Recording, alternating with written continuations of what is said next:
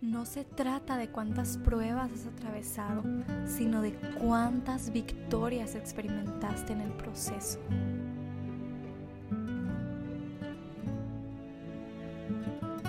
Hoy te saluda Gisela Montt en un nuevo episodio de tu podcast Durante el día, un respiro.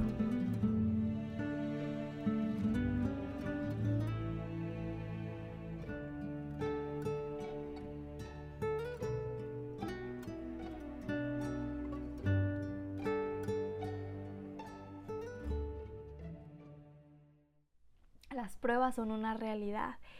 Y es muy importante hablar de este tema a la luz de las escrituras, ¿no? De, de, la perspectiva correcta, de cómo Dios quiere que hablemos y abordemos este tema, porque es muy evidente, es algo que no podemos ni pasar por alto, ni ignorar que está presente, ¿verdad? A lo mejor no cada día, pero en muchos, muchas em, circunstancias de la vida, en muchos momentos. Em, entonces, ahí está. Y la verdad es que esto ha orillado a muchas mujeres creyentes, que es con quienes yo hablo hoy, por eso me quiero enfocar en, en ese nicho. Em, pero esto ha llevado a muchas mujeres creyentes al desánimo, a la ansiedad, em, a la amargura, al rencor, ¿verdad? A, la duda, a la confusión, a la depresión. Y, y no tanto en el hecho de la prueba, sino el hecho de cómo esta persona enfrentó la prueba, cómo la vio, desde qué perspectiva la entendió y la abordó, ¿verdad? Entonces, no es esta lección ni tampoco la palabra de Dios eh, con el propósito de en este momento se van a terminar las pruebas y tal vez después de ver esta lección y entender y decidir algunas cosas, las pruebas van a cesar en mi vida porque eso jamás va a pasar. No hay enseñanzas ni predicaciones suficientes en las que digamos Aquí cesarán las pruebas, aquí cesarán las tormentas en mi vida, los momentos difíciles, las decepciones, em, las traiciones, las fallas de mi parte o de parte de otros, las heridas. No lo hay. La realidad es que las tormentas están presentes, lo han estado siempre desde la caída del hombre y lo seguirán estando hasta la venida de nuestro Señor Jesucristo. Así que la pregunta no es cómo terminar con las pruebas en mi vida, cómo van a terminar las pruebas en mi vida, cuándo van a terminar las pruebas en mi vida. La pregunta es cómo yo voy a enfrentar las pruebas que evidentemente van a estar o están ahora mismo en mi vida. La pregunta es con qué actitud yo me paro delante de estas tormentas, delante de estas dificultades, porque ellas están ahí. Y si yo no estoy em, eh, lista para enfrentarlas de manera que en verdad pueda salir victoriosa, esas tormentas me van a vencer a mí. Y aquí es cuando tristemente muchas terminamos vencidas, siendo hijas de Dios, teniendo la promesa de la victoria, ¿verdad? Que Jesucristo ya conquistó, pero como derrotadas como si esta victoria no la hemos tomado como propia, ¿verdad? No nos hemos apropiado de esta conquista, de esta eh, real esperanza de la victoria en Cristo. Entonces, que de verdad estemos dispuestas a que Dios nos hable, que estemos dispuestas porque sin duda Él lo va a hacer, pero dispuestas a que esta, esta parte que viene de Dios, estas palabras, esta esperanza, este aliento, este reto, lo podamos tomar y, ponerlo por obra en nuestra vida, porque solamente eso va a hacer la diferencia. ¿Ok? No sé si alguna vez pasando por una dificultad, puede ser hace tiempo, ¿verdad? O puede ser una que estés pasando ahora mismo. Pero no sé si alguna vez en tu mente has tenido preguntas difíciles para Dios. Preguntas difíciles, preguntas acerca de por qué está pasando esto, por qué está pasando de esta manera, por qué a mí, por qué a mi familia, por qué en este momento de la vida, em, cuál es el propósito, será que lo que yo he leído, lo que he aprendido, lo que me han dicho es real porque no puedo entenderlo. ¿Has tenido alguna vez preguntas difíciles para Dios.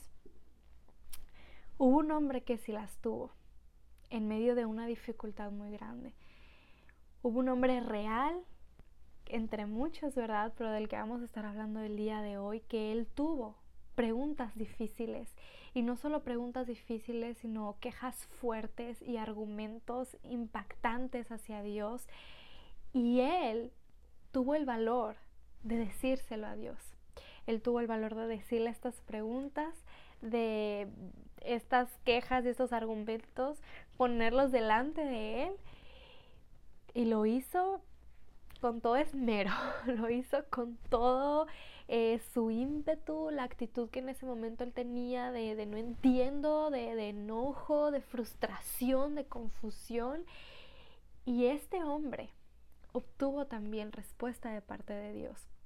Y no solamente respuesta, sino consiguió un diálogo con Dios en el que Él le dice, Dios le responde, Él le dice, Dios le responde. Y este hombre, su nombre es Habacuc. Habacuc, este, este profeta, ¿verdad? Lo podemos encontrar en nuestra, en nuestra Biblia. Si tú tienes la oportunidad de en, estos, en estos momentos estar conmigo, compartiendo con tu Biblia al lado, te invito que vayas, sino también te, te invito a que estés muy atenta, que escuches. Pero vamos a estarnos enfocando en Habacuc, en el libro de Habacuc y en Habacuc el hombre. El hombre como tú y como yo, ¿verdad? Tan débil, tan vulnerable, sensible incluso me puedo atrever a decir porque es que cuando tú ves las palabras que él expresa se puede sentir su sensibilidad, su vulnerabilidad, su debilidad. Y Habacuc estaba pasando por momentos fuertes, ¿verdad? Él tenía una tarea grande delante del pueblo de Israel, pero él veía demasiadas injusticias. Y yo digo, ¿cuántas de nosotras no vemos esa realidad el día de hoy? Porque es una realidad. Él veía demasiadas injusticias, él veía la maldad que había en medio del pueblo. Y no solamente eso, sino que él estaba a la expectativa de una derrota inminente, próxima y casi que inevitable, ¿verdad? En contra de, eh, en frente de los caldeos. Y él estaba viendo todo esto y la verdad es que para él era difícil. Para él era difícil asimilar y, y pensar que tenían un Dios pero que en medio de lo que él podía ver no se manifestaba ninguna justicia, ninguna gracia, ninguna esperanza. Él veía todo, todo, todo lo malo que estaba pasando, eh, el pecado desbordándose, descarado, eh, él veía las injusticias sociales, em, etcétera. Y qué mejor que escucharlo de su boca, de sus palabras. Así que si tú tienes la oportunidad, vamos ahí al libro de Habacuc, el libro de Habacuc al capítulo 1. Ok, yo las reto a ustedes que me están escuchando, que si ustedes tienen la oportunidad, eh, después de escuchar este estudio, esta enseñanza, algún día en la semana que puedan apartar un tiempo, yo las reto y las animo, hermanas, a que estudien el libro de Habacuc, que lo lean de principio a fin, solamente son tres capítulos, no es nada larguísimo y, que lo estudien, que lo analicen y de lo que vamos a estar viendo hoy, que a lo mejor ya van a tener un panorama em, mucho más directo, ¿verdad?, del libro, puedan entonces de ahí ustedes comenzar a apropiarse de este libro. La verdad es que Habacuc es uno de los libros que más ha impactado mi vida y yo estoy consciente que mm, cada una de nosotros podríamos decirlo de algún libro, algún pasaje en las escrituras, ¿verdad? Yo tengo muchos sin duda, pero creo que Habacuc es uno de ellos. Firmemente lo creo y lo digo siempre porque mm, me identifico bastante con este hombre tan terco, me identifico mucho con este hombre mm, que para todo quiere una respuesta, con este hombre que todo lo quiere entender, que quiere saber el propósito de todas las cosas ya. Yo me identifico mucho eh, también. Em, a lo largo de mi vida, mirando hacia años atrás, me identifico es inevitable y aun cuando lo sigo leyendo, estudiando, enseñando, pues ahí está mi corazón muy retado con este libro. Así que yo te invito que tú lo puedas leer, probablemente sea un libro que también ha impactado tu vida o muy presente en tu vida. pero te animo que lo hagas una vez más, que lo leas, que lo estudies, porque no, no voy a ir versículo por versículo desmenuzando cada cosita, em, pero tú lo puedes hacer. Tú lo puedes hacer con todo el tiempo del mundo, apartando por ahí unos momentos, ciertos días. Y bueno, ahora sí nos vamos a ir y vamos a ver solamente por ahora los primeros eh, cuatro versículos, ¿ok? Como para poner em, la base y ver el carácter y la fuerza con la que Habacuc ah, se está dirigiendo a Dios. Comienza así Habacuc capítulo 1, la profecía que vio el profeta Habacuc. Pero vamos a ver el versículo 2, donde ahora él comienza a hablar, humanamente, directamente, realmente. ¿Hasta cuándo, oh Jehová, clamaré y no oirás? Y daré voces a ti a causa de la violencia y no salvarás. ¿Por qué me haces ver iniquidad y haces que vea molestia? Destrucción y violencia están delante de mí y pleito y contienda se levantan. Por lo cual la ley es debilitada y el juicio no sale según la verdad, por cuanto el impío asedia al justo, por eso sale torcida la justicia. Aquí ya comenzamos a ver los primeros, porque no son los únicos definitivamente, hay que seguir leyendo, pero comenzamos a ver los primeros mm, desahogos de Habacuc hacia Dios. Él tenía eso en su corazón, en su mente, no lo dejaba y él decidió expresarlo y decirlo. Ahora, nosotros sabemos que aunque él no lo hubiera expresado, Dios sabe, ¿verdad? Y Dios sabía en ese momento lo que estaba pasando, la lucha y la confusión y tal vez el afán y el coraje en la cabeza, en el corazón de Habacuc, pero Habacuc decidió expresarlo. Él decidió decirlo, decirle a Dios directamente ¿Hasta cuándo? ¿Hasta cuándo tanta injusticia? ¿Hasta cuánto hasta cuándo tanto silencio de tu parte? Y hermanas, eso me hace a mí de verdad enfrentarme porque cuántas veces no hemos pensado eso nosotros, ¿verdad? Y, y tal vez tú recuerdas momentos en la vida que decimos, Dios, ¿dónde estás? ¿Dónde estás? ¿Dónde estás ahorita que te estoy necesitando? Ahorita que estamos pasando por esto, porque hermanas, las pruebas, como decíamos al principio, es algo que voy a hacer hincapié en toda esta enseñanza, las pruebas son reales, las pruebas no van a cesar, estamos en un mundo caído. Y a nosotras nos embarga esta carne que tiende continuamente al mal, como dice Romanos, tiende a dudar, tiende a temer, tiende a pecar contra Dios. Y aun si esto se llama desconfianza, aun si esto es olvidar sus promesas, olvidar quién es Él, ¿verdad? Y, cuál es el propósito de tenerle en nuestra vida. Esto es lo que pasaba en la vida de Habacuc en este momento. Él conocía a Dios, pero en estos momentos le estaba invadiendo el temor, la duda, la confusión y aún estaba pecando, pecando de creerse él mismo que Dios ya no estaba en control de las cosas, que la injusticia había llegado y que no había una verdadera justicia de parte de Dios una verdadera presencia, dónde estaban sus promesas. Y si nosotras seguimos leyendo, vamos a darnos cuenta que Habacuc aún llegó a pecar en sus pensamientos. ¿Por qué? Porque se dejó dominar por la circunstancia.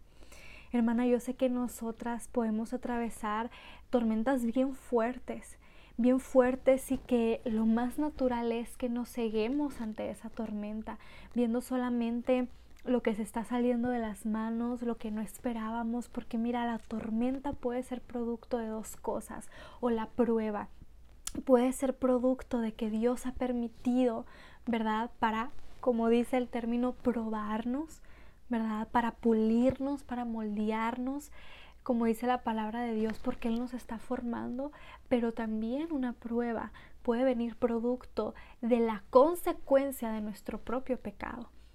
No siempre es Dios, ¿verdad?, que está mandando esa situación. A veces es nuestra propia consecuencia o la consecuencia del pecado de alguien más pero que nos está afectando igualmente. ¿verdad? Indirectamente. Puede ser la consecuencia del pecado de un hijo y cómo duele eso en la vida, del pecado de un esposo, del pecado de alguien cercano, ¿verdad? Una influencia, un liderazgo, de el pecado ajeno que incluso a veces llega a impactar y afectar en la vida de aquellos cercanos. Entonces, eso está ahí. Eso está ahí. Yo sé que nos puede cegar y, nos puede de verdad llevarnos a tener ese tipo de preguntas, de argumentos difíciles y fuertes. Y podemos atrevernos o no decírselos a Dios, pero ahí están. Ahí están constantemente dando vueltas en nuestra mente, haciendo mella y raíz en nuestro corazón. Y hay que tener mucho cuidado porque la prueba no es el problema. La tormenta no es el problema. El problema es nuestra actitud ante ello. Ese es el problema muchas veces por el cual tristemente muchas mujeres se apartan de Dios, se alejan con amargura, ¿verdad? Con confusión, a veces con enojo, en depresión. No es por las pruebas, porque todos atravesamos pruebas, todos tenemos pruebas. La palabra de Dios está llena de historias de hombres y mujeres reales, con pruebas y tormentas reales en su vida, pero también con victorias reales. Algunos con derrotas, pero vemos muchas victorias en el nombre de Dios, porque no es la prueba, sino es con qué carácter, con qué perspectiva nosotros estamos enfrentando. Si es de la nuestra que quiere encontrarle respuesta a todo lo que vemos, si es de la nuestra que quiere buscar su propia prudencia en medio de, de la circunstancia difícil o el orgullo, etcétera, o es desde la perspectiva de un Dios soberano que está en control y que no se ha olvidado, que no se ha olvidado. ¿Desde qué perspectiva es? Y aquí viene un punto muy importante por lo cual yo les quiero hacer referencia a un salmo. Este es el Salmo capítulo 9 y el verso 10. Se los voy a leer em, de manera rápida porque aquí yo encuentro em, una verdad impactante que nosotros debemos abrir los ojos y yo pienso que cuando nosotros ignoramos esta verdad que encontramos en este salmo, es el principio de nuestros fracasos, es el principio de nuestras derrotas en medio de las tribulaciones. El ignorar esto, el, el no entender que esto es importante. En el Salmo capítulo 9 y verso 10 dice la palabra de Dios, en ti confían los que conocen tu nombre. Sigue diciendo, por cuanto tú, oh Jehová, no desamparaste a los que te buscaron. ¿Verdad? Y podemos irnos por esta última parte como Jehová, tú no desamparas, yo te estoy buscando, estoy orando continuamente por esta aflicción, por esa necesidad, por esta prueba, Señor, y estar como Habacuc. Te estoy buscando, te estoy buscando, pero no veo la parte de que tú no desamparas, como lo veía Habacuc en su imprudencia. Pero la primera parte es muy importante y a veces muy ignorada. En ti confiarán los que conocen tu nombre. Esta palabra conocen no se trata del mero conocimiento de bueno, conozco los atributos de Dios, sé que Él es soberano, sé que significa soberanía, Él está en control de las cosas, sé que es él, él, es, perdón, omnipotente, que lo puede hacer todo en mi vida, amén. No se trata de mero conocimiento de términos o del carácter de Dios, de que Él es así, Él es así, Él es así. Se trata de una relación en la que le podemos llegar a conocer tan íntima y especialmente tanto tanto, tan detalladamente, tan verdaderamente, que nuestra confianza esté en Él, independientemente de lo que estamos atravesando, porque le conocemos. Nosotros podemos conocer mucho acerca de Dios, llevar tal vez años en conociendo, ¿verdad? Escuchando acerca de Él, de su carácter, de sus atributos, de su poder, etcétera y conocer mucho de Él, ser muy estudiadas, poder hablar elocuentemente acerca de todo lo que Dios es y la Trinidad, pero ¿qué tanto le conocemos íntimamente? ¿Cómo está nuestra relación con Él? Porque todo ese conocimiento, hermana, cuando viene la prueba, no sirve si nosotros no estamos en relación con ese Dios del que tanto conocemos conceptos y del que tanto hemos escuchado. Los conocimientos y los libros y, lo que podamos atesorar como algo intelectual acerca del carácter de Dios no va a servir en la prueba si nuestra relación no está así con Él, en confianza. Y por eso viene la prueba. Y mira, todo eso se va no existe, no, no hace ningún efecto, ningún fruto. Y no quiero aquí caer en el extremo, dar a entender el hecho de que no es importante que estudiemos y que aprendamos los conceptos y todo. Eso es importante, pero nunca va a ser más importante que una relación con Dios verdadera. Nunca va a ser más importante.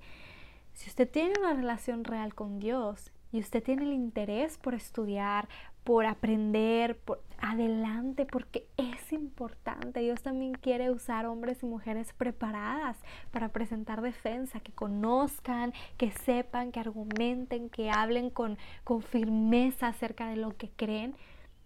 Pero nada de eso es más importante que una relación existente con Dios, personal, porque de ahí surge la confianza en medio de la tempestad, de ese conocimiento cercano, de ese conocimiento cercano. Esto me hace recordar una historia que una vez leí por internet, es un ejemplo de un niño que le encantaba dibujar, pero lo que más le gustaba dibujar eran aviones, avionetas, helicópteros, le encantaba todo esto y dibujaba muchos aviones. En su libreta de dibujo tenía muchos aviones y una vez su papá, que su papá admiraba mucho lo que su hijo hacía y siempre lo estaba felicitando, y mm, una vez su papá estaba viendo el libro de dibujos de su hijo y era evidente que le encantaban los aviones. Pero algo que se le hizo muy curioso al papá es que los aviones que su hijo dibujaba siempre eran así, chiquitos. Él dibujaba la ciudad y el avión volando. Él dibujaba el mar y el avión por encima, chiquito. Y él dibujaba la montaña y el avión aterrizando chiquito. Y toda la perspectiva del hijo del avión era chiquito. Y le encantaban los aviones, em, se había informado, le gustaba leer, ver documentales y todo de aviones, avionetas, helicópteros. Pero el papá dijo, wow, es la perspectiva que tiene mi hijo porque es lo que él ve. Él ve los aviones pasando así chiquititos. Él ve tal vez imágenes con aviones así chiquititos, pero es la perspectiva que él tiene. Así que un día este padre invitó a su hijo a un paseo. Era un hijo pequeño y él lo llevó a un lugar donde había aviones reales. Y el papá pidió autorización, entraron e incluso les dieron la oportunidad de poder visitar el interior de un avión. Y el hijo estaba maravillado. Él decía, wow, papá, no puedo creerlo yo siempre veía los aviones tan chiquititos, tan chiquititos y el papá le decía, mira, y así son las alas, este el motor y entraron, mira, aquí va el piloto, aquí se organiza todo, eh, si algo sale mal en esto puede pasar una tragedia, mira, ahí van los pasajeros o puede ser, no sé, un avión de carga, etc. Y el hijo por primera vez pudo ver, ver realmente, literalmente, un avión y experimentar la magnitud del avión. Y el estar cerquita del avión, de un avión real, lo hizo ver la magnitud y la grandeza de ese avión. Y aunque él admiraba tanto los aviones y le gustaban tanto los aviones, pero él siempre los veía tan pequeñitos porque él estaba tan distante. Eso me hace pensar en nosotros con Dios, hermanas. A veces lo conocemos, y podemos incluso ser unas buenas religiosas que admiramos, que conocemos, que podemos eh, dar terminologías, incluso enseñar. Pero en el momento real de la prueba, nuestro Dios es así de chiquito, porque estamos tan distantes, hermanas, tan distantes, y no nos hemos dado la oportunidad de acercarnos, de alegóricamente tocarlo, de sentir este carácter que tanto conocemos mm, conceptualmente, sentirlo real en nuestra vida, darle la oportunidad a Dios Así como este pequeño se acercó al avión y fue la primera vez en su vida que lo vio tan grande, tan poderoso. Y cuenta la historia que ahora en los dibujos de este niño ya no nomás eran los aviones chiquitos, ahora dibujaba la parte delantera del avión, los detalles de las alas, del motor, las ruedas, ¿verdad? Los em, impulsores. ¿Por qué tan detallado y por qué ahora tan grande y sus dibujos tan reales? Porque ya lo conocía de cerca. Y hermana, nosotros no podemos pretender estar en medio de una prueba con nuestra confianza grande y completamente depositada en Dios cuando no le hemos conocido de manera cercana, íntima, porque no podemos ver su grandeza si no lo conocemos de esta manera. Y por eso me encanta este salmo, porque dice, en ti confiarán los que conocen tu nombre en los que conocen, los que te conocen de verdad, que te han experimentado, en otras palabras. El conocimiento y la confianza van de la mano. Por eso nosotros no podemos confiar en un Dios que no conocemos y atravesar la prueba tomadas de la mano de un Dios en el que no confiamos. No podemos hacer eso. No lo podemos hacer. Es increíble, hermanas, porque para seguir aquí avanzando con el tema de, de, cuando Dios comienza a dar respuestas a Habacuc, al principio Habacuc no está muy contento. ¿Por qué? Porque Dios comienza diciéndole cosas que tal vez él no quería escuchar de que evidentemente el pueblo va a sufrir consecuencias, de que evidentemente va a haber justicia, pero esto no va a ser fácil, va a ser doloroso. Es decir, le está diciendo a Habacuc que las pruebas van a seguir. Y Habacuc sigue argumentando. Pero algo que me llama mucho la atención de este libro es que Dios no está afanado porque Habacuc entienda las cosas. Si usted se da la tarea, si tú te das la tarea, señorita, usted hermana, de leer el libro completo, de estudiarlo una vez más, se va a dar cuenta que Dios no está interesado en resolver todas las dudas de Habacuc. Y no está interesado ni afanado en darle respuesta a todas sus preguntas y decirle, ah, sí, mira, discúlpame, esto va a ser así, así, así, tranquilo. No. Lo que Dios hace es recordarle quién es Él. Es recordarle quién es Dios. Y solamente le recuerda que Él sigue siendo Dios que Él sigue estando sentado en su trono y que Él sigue estando en control de todas las cosas, aunque esto como hombres y mujeres débiles y chiquititos no lo podemos ver. Y de esto de evidencia en el capítulo 2, el versículo 20, que termina diciendo, mas Jehová está en su santo templo, calle delante de él toda la tierra. Me impacta. Y después de escuchar esto de parte de Dios, no explicaciones, no respuestas lógicas ante él, no, no, no, después de escuchar que Dios sigue siendo Dios, en control de las cosas, el mismo Dios soberano que hace justicia, que obra en su tiempo, en sus maneras perfectas, después Habacuc encuentra quebrantamiento. Y es cuando viene el capítulo 3. Y es lo que nosotros muchas veces necesitamos experimentar, hermanas, quebrantamiento ante quién es nuestro Dios, ante quién es nuestro Dios y darnos cuenta que estamos equivocadas al pensar que esta prueba es imposible atravesar, que estamos solas. Es uno de los peores sentimientos. Pero si nosotras como hijas de Dios llegamos a expresar que estamos solas en momentos de prueba o no, es porque indiscutiblemente estamos fallando en nuestra relación con Dios, porque alguien que está cerca de Dios, como debe estarlo, conociéndole íntimamente, continuamente, no se siente sola, porque Dios está ahí.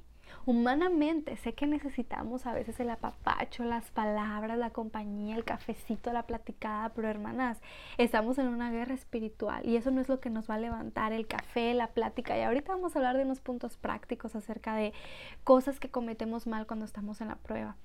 Pero esto no debe ser lo que nos va a consolar, el ver a alguien palpable, el ver las cosas tangibles que nos van a hacer sentir paz, porque hoy oh, ahí está lo que necesitaba ver. No, a veces, hermanas, aún como Habacuc, sin ver nada de solución, sin encontrar respuestas tal vez en la palabra de Dios, porque a veces venimos a la palabra de Dios intentando buscar respuestas y no para todo hay respuestas, sin encontrar la lógica, sin encontrar el sentido, es a pesar de eso seguir confiando en aquel que he conocido tanto, tanto, porque Él es digno de mi confianza.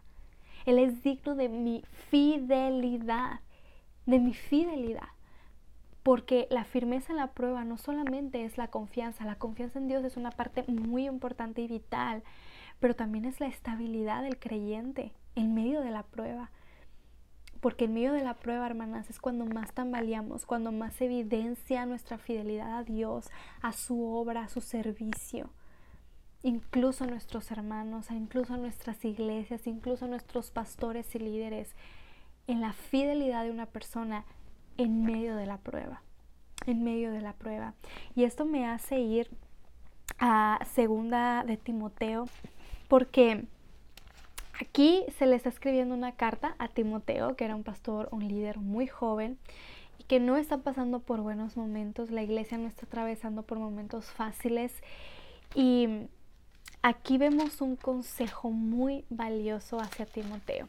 Si ustedes leen alrededor del capítulo 1, van a poder ver este consejo muy, muy completo de, Pablo, ¿verdad? Diciéndole que, incluso lo entiende, porque pues Pablo le está escribiendo desde la cárcel. Él, él entiende como bastante mucho de lo que Timoteo está pasando, pero a mí me, me llama mucho la atención eh, a partir del capítulo, perdón, en el capítulo 1 de 2 Timoteo, a partir del versículo 7, dice la palabra de Dios, porque no nos ha dado Dios espíritu de cobardía, sino de poder, de amor y de dominio propio.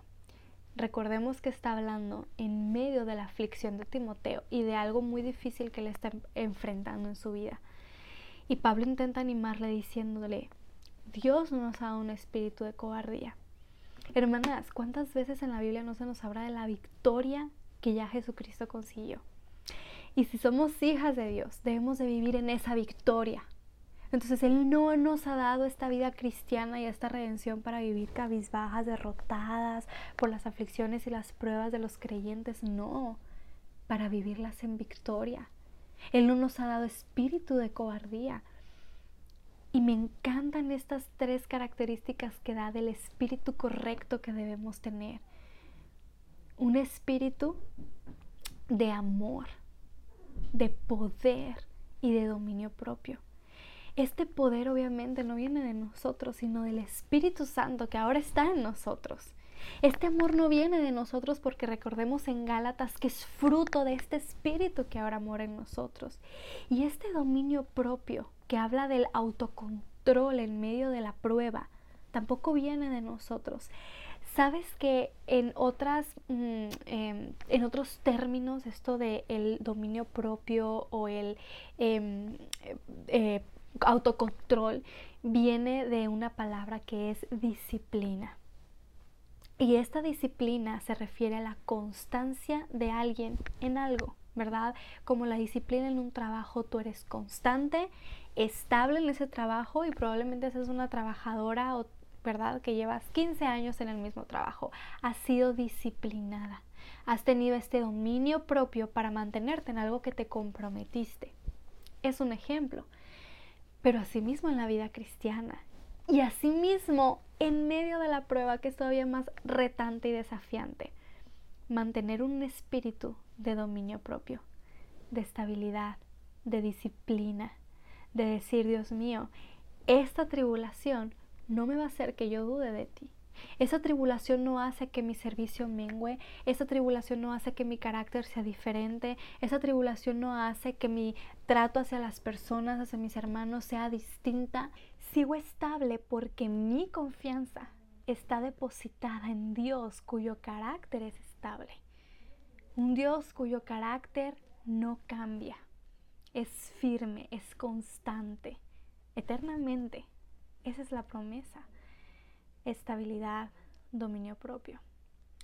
Y recordando estas tres cualidades del espíritu que va a mantenerse en victoria durante la prueba, en poder, en amor y en dominio propio, todo viene de Dios.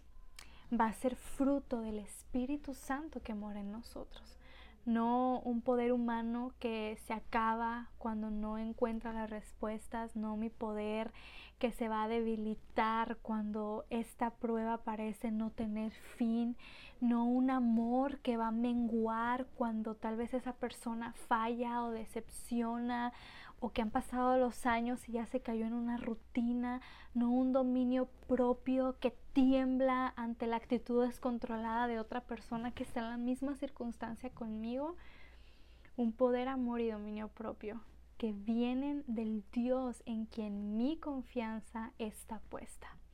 Y aquí van pegados los puntos que hemos visto, ese Dios que yo conozco tan íntimamente, por lo tanto mi confianza está ahí y producto de eso tengo el espíritu correcto para afrontar esta tribulación, esta prueba. Así que quiero ir ahora a un punto práctico, eh, unos puntos prácticos, varios puntos prácticos que, que deseo compartir de errores que a veces, y lo he podido ver en mí misma, cometemos cuando estamos en medio de una prueba. Mira, yo sé, como ahorita les compartí, que nosotras, eh, bueno, nosotros como humanos, pero también hablando como mujeres, somos muy emocionales. Y cuando estamos en una dificultad, eh, sobre todo si es algo donde nos sentimos lastimadas, impotentes, nos encontramos vulnerables, nosotros buscamos a alguien para atravesar la prueba. Varias veces yo les he aconsejado a las damas de mi iglesia que es bueno que tengan compañeras de batalla, tener una compañera de batalla, es decir, puedes tener esa compañera de batalla que es tu compañera de oración, que es tu compañera que conoce las decisiones importantes que estás tomando para crecer espiritualmente y te anima y constantemente te pregunta, constantemente, perdón, em, te desafía, te edifica, pero el gran error que cometemos es que muchas veces, muchas de las veces que estamos buscando a alguien que nos escuche, que nos aconseje, buscamos mal. Y vamos, acudimos a personas que no van a traer ninguna edificación en medio de la prueba y que muchas veces el consejo de esas personas simplemente nos hacen eh, ir por el rumbo equivocado y no conseguimos entonces ver la victoria en la prueba, pero a veces es por prestar oídos a malos consejos. Hermana, nosotros cuando estamos atravesando por algo difícil, por algo difícil, no necesitamos eh, contarlo a todo el mundo, no necesitamos em, que cada amiga lo sepa, que cada tía, que cada prima lo sepa, que cada hermana de la iglesia lo sepa. Hay ciertos testimonios que para edificación y bendición a veces es bueno escuchar en público, pero normalmente, hermanas, pruebas que estamos atravesando a lo mejor muy íntimas en nuestros hogares, no hay necesidad de tener que contarlas a muchas personas o a un grupo de, de, cinco, cuatro amigas de siempre. No es necesario y no creo que es prudente ni sabio. ¿Y por qué?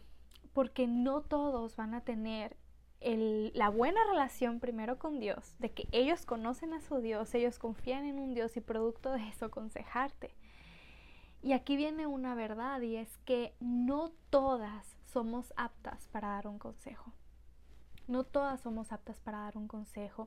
Yo sé que cuando estamos atravesando la prueba, se escuchan muchas frases como, ay, yo pasé por ahí, te entiendo. Ay, ¿qué me cuentas a mí? Si ya tú sabes lo que me pasó hace años, te entiendo. Mira, yo hice esto, esto, esto, hace esto. Ah, a tal persona que conozco le pasó lo mismo y esto fue la solución y esto. No, pues yo te digo que tú hagas esto. Y vienen muchos consejos de nuestra prudencia y basado en nuestras experiencias, pero la verdad, hermana, es que aunque tengamos la experiencia en la misma situación que otra persona está atravesando, no siempre somos las mejores para aconsejar. Tú puedes decir, no, claro, la más apta para aconsejar a una madre que está sufriendo el duelo de su hijo es la otra madre que ha sufrido un duelo de un hijo. ¿Verdad? Lógicamente podríamos decir, porque aquella madre que nunca ha sufrido un duelo de un hijo no puede aconsejarme, pero la que lo pasó sí, no necesariamente. Y ese es el error que cometemos al prestar oídos a cualquier consejo cuando estamos en la prueba, porque mira, repitiendo, todos pasamos por pruebas, pero no todos experimentamos las victorias que Dios quiere que experimentemos en cada prueba. Si yo soy esa madre que atravesé por el duelo de un hijo, pero yo no experimenté victoria en Cristo, lo único que yo he experimentado hasta el día de hoy, después de años, es amargura, es depresión. ¿Cómo yo voy a aconsejar a una madre que está pasando por lo mismo? Mis consejos, hermana, no van a ser de edificación, van a ser de más tropiezo no, yo te entiendo, a veces no entendemos por qué ellos hacen las cosas, tan injusto, tantos muchachos que andan por ahí, justo nuestros hijos, yo te entiendo el dolor de madre, el sentirse sola, que no encontramos respuesta de Dios, puras cosas que no edifican. Y repito, no se trata de cuántas pruebas hemos atravesado, sino de cuántas victorias hemos experimentado en esas pruebas. Si tú eres una persona que ha experimentado victoria en las pruebas, hermana, qué bendición. Eres digna de compartir tu testimonio, de dar un consejo, porque vas a dar un consejo para bien, un testimonio para bien. Pero si lo único que hemos ganado en esa prueba es amargura, enojo, rencor, desobediencia, consecuencias, pecado en nuestra vida, somos las menos aptas para abrir nuestra boca y dañar a otra persona cuando está siendo probada, cuyo propósito es que salga victoriosa. Así que no podemos nosotros cometer el error de que cuando estamos en la prueba confiamos en todos y acudimos a las amigas, a la prima, a la vecina, etcétera, a alguien que yo sé que no hay victoria de Cristo en su vida. ¿Qué me va a aconsejar? ¿Qué me va a aconsejar? Y hermana, puede sonar algo sencillo, pero es la razón por la que muchas veces no abrimos los ojos porque hay mucha diferencia de un consejo a otro consejo. Mi consejo es, sí busca ayuda, pero en primer lugar, antes de considerar qué persona me puede ayudar, quién puede orar por mí, con quién puedo compartir esto, quién puede ser mi compañera de batalla, acude a la persona correcta que es Dios, primeramente. Ora por eso. A veces queremos que la iglesia esté orando por nosotros y ni siquiera nosotros tenemos la prioridad de doblar rodillas en la semana y orar por esa necesidad. A veces pedimos que oren, que intercedan por nosotros ante Dios, pero nosotros no estamos siendo fieles en rogar a Dios por eso que estamos atravesando, en pedir de, de su dirección, de su guía. Entonces, en primer lugar, orar a Dios y buscar el consejo de Dios, que es el más sabio que vas a encontrar, como le pasó a Habacuc. Él a lo mejor lo podemos juzgar un poco porque fue muy directo, muy tajante en los argumentos contra Dios, pero fue con quien debía ir. No se fue a quejar con el pueblo y él, hacer un él como era un profeta y un líder espiritual podría ser de tropiezo al pueblo de Dios dejándole saber sus, sus enojos, sus impotencias, sus, eh, preguntas hacia Dios. Él no hizo eso y no fue de tropiezo a nadie. Él fue a Dios y con Dios resolvió todo. Porque de Dios obtuvo respuesta. Y es a quien primero debemos ir. Y yo sé que a veces si necesitamos un consejo, una compañera de oración, un compañero, yo te animo que tú lo hagas con tu esposo es muy bonito que tengamos entre esposos esa confianza de compartir nuestras luchas espirituales, que nuestro esposo sea nuestro mejor amigo. Y yo sé, hermanas, que estamos a veces en diferentes circunstancias porque sé que hay esposos no creyentes y sé que hay esposos que tampoco van a dar consejos edificantes, pero siempre siendo sabias. Si usted sabe que puede hacerlo de esa manera con su esposo, que él es una persona sabia que le puede ayudar, levantar, edificar, vaya con su esposo y si no, hermana, busque sabiamente, incluso por medio de la oración, que Dios le dirija una compañera. Una compañera que es esa única mujer sabia, que usted sabe que tiene un buen testimonio, que eh, su vida espiritual a usted le motiva, a lo mejor esa hermana, esa persona no ha atravesado exactamente por lo mismo que usted, pero tiene mucha palabra de Dios en su corazón para edificarle y no le va a aconsejar algo que va en contra de Dios, puede buscarlo, claro que sí. Y a lo contrario, hermana, cuando alguien venga a usted a buscar ayuda en medio de la prueba, usted pregúntese si usted es la persona correcta para dar un consejo. ¿Cómo tú estás para dar un consejo a tu hija? ¿Cómo tú estás para dar un consejo a tu hermana en Cristo? ¿Cómo tú estás para hablar con tu amiga? ¿Tú estás siendo ese ejemplo, ese testimonio? Porque Dios sí quiere que entre unos y otros nos consolemos y nos ayudemos en las tribulaciones. Y prueba de esto lo vemos en Segunda de Corintios. Vamos a ir a Segunda de Corintios. Este versículo me gusta mucho porque me reta en ambos lados. Cuando yo soy quien va a buscar el consejo y necesito consolación y un abrazo y palabras de ánimo de alguien, ¿a quién voy a buscar? Y por otro lado me ayuda a preguntarme si yo soy esa persona apta para aconsejar a mi hermana en Cristo, a mi hermana de sangre, a mi esposo, si yo estoy siendo una esposa sabia con mis consejos. Este versículo me, me enfrenta con eso, hermana. Versículo 3, capítulo 1 de Segunda de Corintios. Bendito sea el Dios y Padre de nuestro Señor Jesucristo, Padre de misericordias y Dios de toda consolación, el cual nos consuela en todas nuestras tribulaciones, para que podamos también nosotras, nosotros, consolar a los que están en cualquier tribulación por medio de la consolación con que nosotros somos consolados por Dios porque de la manera que abundan en nosotros las aflicciones de Cristo, así abunda también por el mismo Cristo nuestra consolación. Y ahí siguen diciendo en el versículo 6 palabras hermosas también de consolación que usted puede leer también después.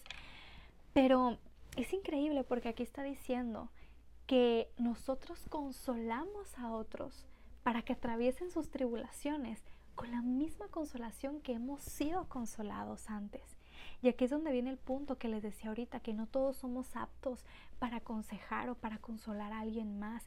Y no todos, hermanos, no todas, perdón, hermanas, son aptas para aconsejarle a usted en medio de la prueba. No todas son sabias para darle un consejo. No todas son sabias para darle palabras a usted de ánimo, de edificación. Porque no todos nos hemos dejado consolar en el pasado por Dios. No todos nos hemos dejado porque dice que esta consolación viene de Dios. Él nos consoló antes y si nosotros nos dejamos consolar y edificar, ahora nosotros podemos hacerlo con alguien más. Aquí está una buena ecuación. Y probablemente si en el pasado no lo ha experimentado, comience ahora. Yo le aseguro que va a haber muchas pruebas por delante en donde puede poner esto en práctica de comenzar a permitir que Dios sea quien le consuele y le edifique, porque usted nunca sabe a quién usted puede consolar y edificar después. Y cuando usted busque a alguien para que le consuele y le edifique, examine y sea sabia y pida a Dios por esa persona, por esa hermana, por ese esposo, que sea sabio y sabia para poder consolarle y edificarle a usted.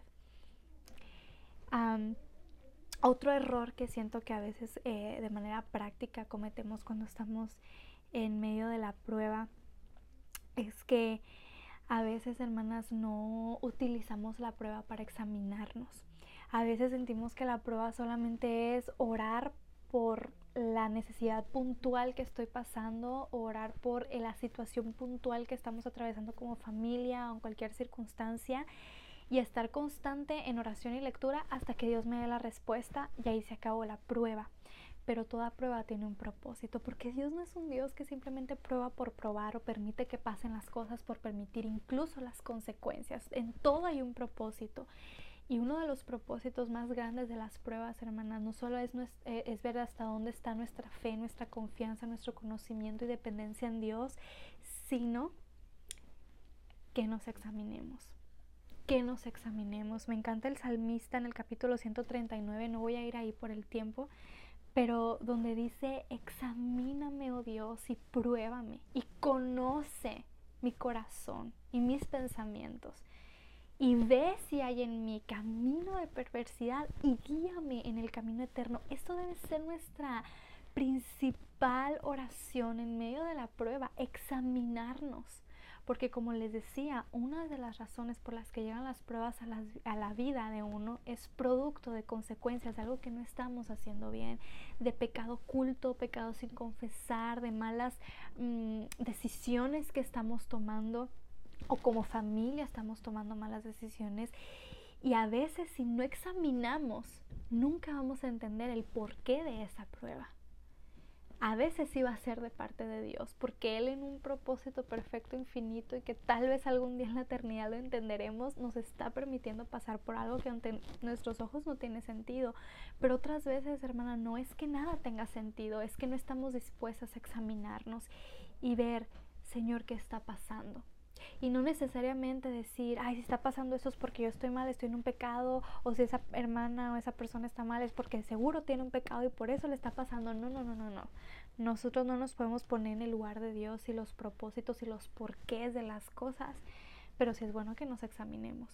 Sí es bueno porque a veces tal vez vamos a encontrar respuestas en nosotros mismos y en nuestras actitudes y en nuestro estilo de vida y cosas que necesitamos confrontar. Entonces hay que examinarnos, hay que aprender a tomar la prueba como un proceso de examinación personal en mi vida espiritual, ponerme a cuentas con Dios, estar más cerquita que nunca, poder tomar decisiones y pasar por ese proceso que tuvo que pasar a Bakuk, porque ahora vamos a regresar con él para ya ir concluyendo porque me encanta la manera en que Habacuc pasó su proceso de prueba.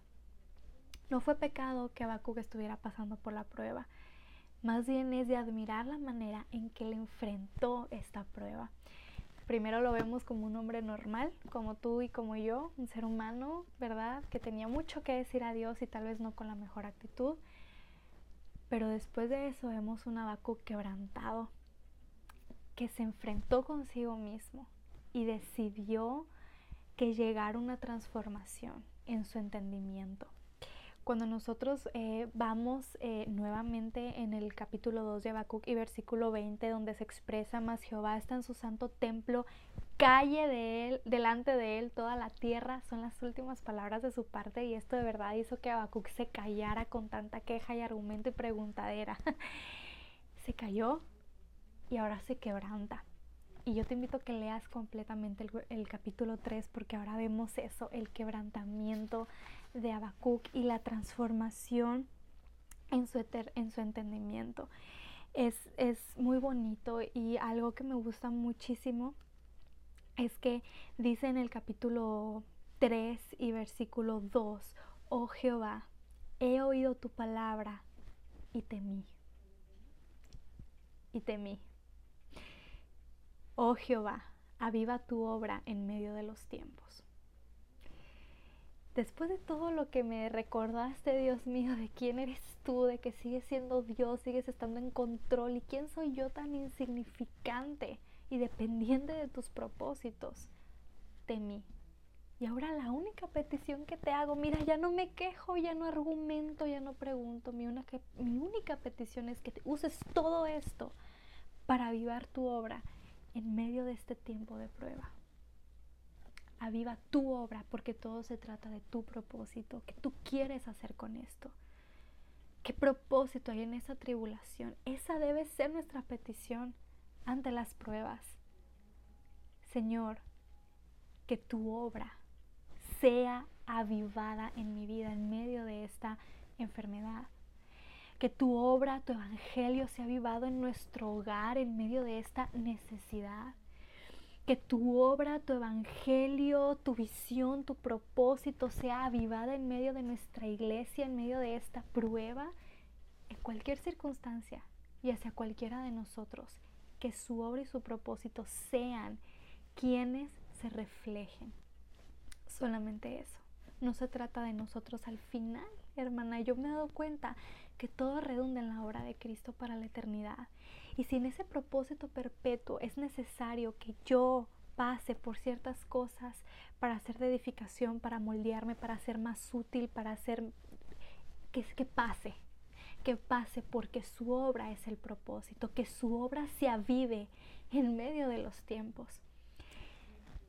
Y uno de mis pasajes favoritos en toda la Biblia, uno de ellos, los versículos que les voy a leer ahora. Habacuc capítulo 3, versículos 17, 18 y 19, donde podemos ver la transformación verdadera en el entendimiento de Habacuc. Dice así,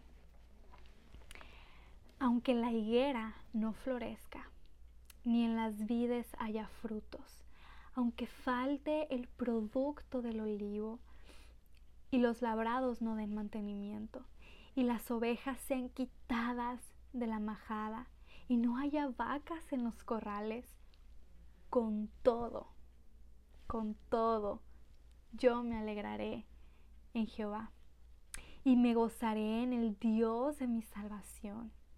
Jehová el Señor es mi fortaleza, el cual hace mis pies como de siervas y en mis alturas me hace andar. Creo que de estos últimos tres versos, hermana, podemos sacar una lección completa, ¿verdad que sí? Pero me gusta mucho porque podemos ver un Abacu completamente diferente. Yo siempre lo he visto de esta manera. En el capítulo 1 vemos un Habacuc terco, necio, em, afanado, ¿verdad? Quejoso, quejumbroso, como se diga. En el capítulo 2 vemos un Habacuc que todavía de vez en cuando levanta la voz, pero está escuchando lo que Dios tiene para decir. Y en el capítulo 3 vemos un Habacuc que ya no necesita respuestas, que yo creo que si este Habacuc del verso del capítulo 13 podría devolver a ser el Habacuc del capítulo 1, no pregunta nada y este libro comenzaría completamente diferente. No cuestionaría, no preguntaría, no se quejaría, nada. Porque dice, aunque no haya nada, y pone los ejemplos de lo más básico en aquellos tiempos para el, sustento de las personas, el labrado, em, los campos con comida, aunque todo esto, lo más básico de mi vida, falte, con todo eso, ya no importa lo que estamos pasando, porque con todo lo que tú me has hecho entender, yo ahora, con todo y esto, a pesar de esto, me gozaré en el Dios de mi salvación y me alegraré en Jehová, porque la victoria en la prueba también se manifiesta en la actitud. No es pasar la prueba así, cabizbaja, victimizándonos. Yo no digo que no hay momentos difíciles, hermana. Yo sí puedo ver momentos atrás en mi vida. Yo he sido, uff, una llorona y he tenido mis días muy tristes y que a veces estoy en mi habitación y no quiero salir mucho, no tengo ganas. O sea, eso se pasa, es un proceso humano y natural, pero no es una actitud de derrota y no lo vamos a mostrar así. Es triste ver a hermanos, hermanas en iglesias que todo el tiempo están atribulados. Tal vez las pruebas no paran, pero la alegría en Jehová y el gozo en el Dios de nuestra salvación debería estar presente con todo y eso, dice Habacuc, con todo. Y me encanta el versículo 19 que termina diciendo, Jehová el Señor es mi fortaleza. Él hace mis pies como de siervas y en mis alturas me hace andar. Uno de los blancos de Satanás para hacernos caer y detener la obra de Dios es el corazón y la mente de aquellos que están pasando por pruebas, porque sabe que están en vulnerabilidad total. Ya iba como ese enemigo, como ese depredador queriendo conquistar nuestra mente con pensamientos equivocados, nuestro corazón con sentimientos fuertes, dominantes y equivocados. Pero dice Habacuc que Jehová le fortalece y sus pies los hace como las siervas. No sé si ustedes están familiarizadas con este animal, con las siervas, pero la sierva sería muy interesante si pueden eh, investigar y buscar porque hay imágenes y videos en internet muy impactantes acerca de esto que les voy a contar. Ellas tienen en sus cuatro patas, em, en su base, eh, la manera en que tienen hecho eso ahí corrugadito y sus pezuñas y todo eh, obviamente creación de Dios perfecta, ¿verdad? Con un propósito. La tienen hecha de manera que ellas pueden escalar lugares, montañas altísimas. Pero no solamente es que pueden escalar alturas, sino la manera en que lo pueden hacer. Y por eso les digo que busquen imágenes, porque ellas pueden escalar montañas que estén en posición casi vertical y casi vertical o verticalmente ellas con sus patas tienen la capacidad de subir a una velocidad increíble o ir esquivando los, eh, las piedras, las rocas, etc. Y esto es con el propósito de que puedan escapar de sus depredadores. Es decir, llega a una altura y una, un ángulo tan extremo que ya ningún depredador puede cazarles. Así que por eso aquí Habacuc hace la referencia diciendo, Jehová el Señor es mi fortaleza, el cual hace mis pies como de siervas. Y en mis alturas, dice el versículo 19, me hace andar. ¿Qué quiere decir esto? Si hay un depredador real, es Satanás, con propósitos reales de destruir, de frenar, eh, la obra que Dios quiere hacer en nosotros y obviamente aprovecha las dificultades, las pruebas, las tempestades para tomar ventaja, pero Jehová es capaz de darnos una fortaleza, gozo, alegría, como dicen los versículos anteriores, tan increíble que no puede venir de nosotras, que podamos conquistar esas montañas grandísimas y que parecen imposibles y perder de vista nuestro depredador. Es decir, hermanas, podemos llegar a tener un espíritu completamente preparado para reclamar la victoria que ya Cristo conquistó delante de nuestro enemigo.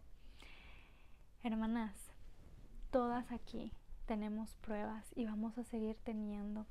Dios no nos ha dejado su palabra para echarnos mentiras o para convencernos por medio de lascivias o ah, indirectas. Él ha sido muy claro, hermanas. En el mundo tendréis aflicción.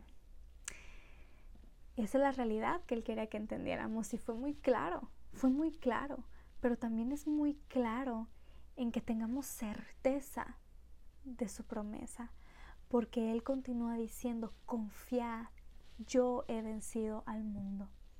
Y esa es la actitud que se debe esperar de una hija de Dios, que se ha rendido a aquel que ha conseguido la victoria, una actitud de victoria, un espíritu de amor, poder y dominio propio ante las dificultades. No es fácil, no es fácil, sé que podemos hablar de victoria y ver de la victoria de Cristo en la Biblia y a veces lo único que percibimos a nuestro alrededor es derrota y, decepción y, afán, pero esa es nuestra tarea de estar no solo recordando, sino en constante relación con Dios, en constante entrega, pidiéndole que nos ayude a llegar al punto que llegó Habacuc del entendimiento, del entendimiento. Así que hermanas, ha sido un gusto de verdad poder compartir con ustedes. Yo creo que hay mucho, mucho que seguir sacando, incluso de los mismos pasajes que, ya leímos, que ya tocamos, porque es, algo profundo, hermana, esto. Yo, yo estoy segura que, que, Dios quiso usar, usar esto, pero también sé quién soy yo y de mis palabras y, y, mi ser tan limitado para poder ayudar a otra persona con este tema. Pero hermanas, en el amor, eh, creo que eh, les digo con todo mi corazón, podemos mejorar mucho, mucho en ese terreno y, y podemos de verdad ponernos a disposición de Cristo, queriendo sinceramente tener un entendimiento transformado en cuanto a las pruebas y tener una actitud completamente transformada en cuanto a cómo las enfrentamos y si conseguimos o no conseguimos victoria. Resumidamente, necesitamos conocer de nuestro Dios, conocer para en verdad poder confiar en Él, ¿verdad? Acudir a la fuente correcta primero siempre por ayuda y ser sabias en con quién compartimos nuestras batallas y preocuparnos por ser esas mujeres que se dejan consolar y edificar con Cristo para algún día poder ser quienes consuelan y edifican a otros. Muchísimas gracias por invertir tu tiempo escuchando este episodio. Te mando un gran abrazo. Dios te bendiga, que tengas un lindo, lindo día.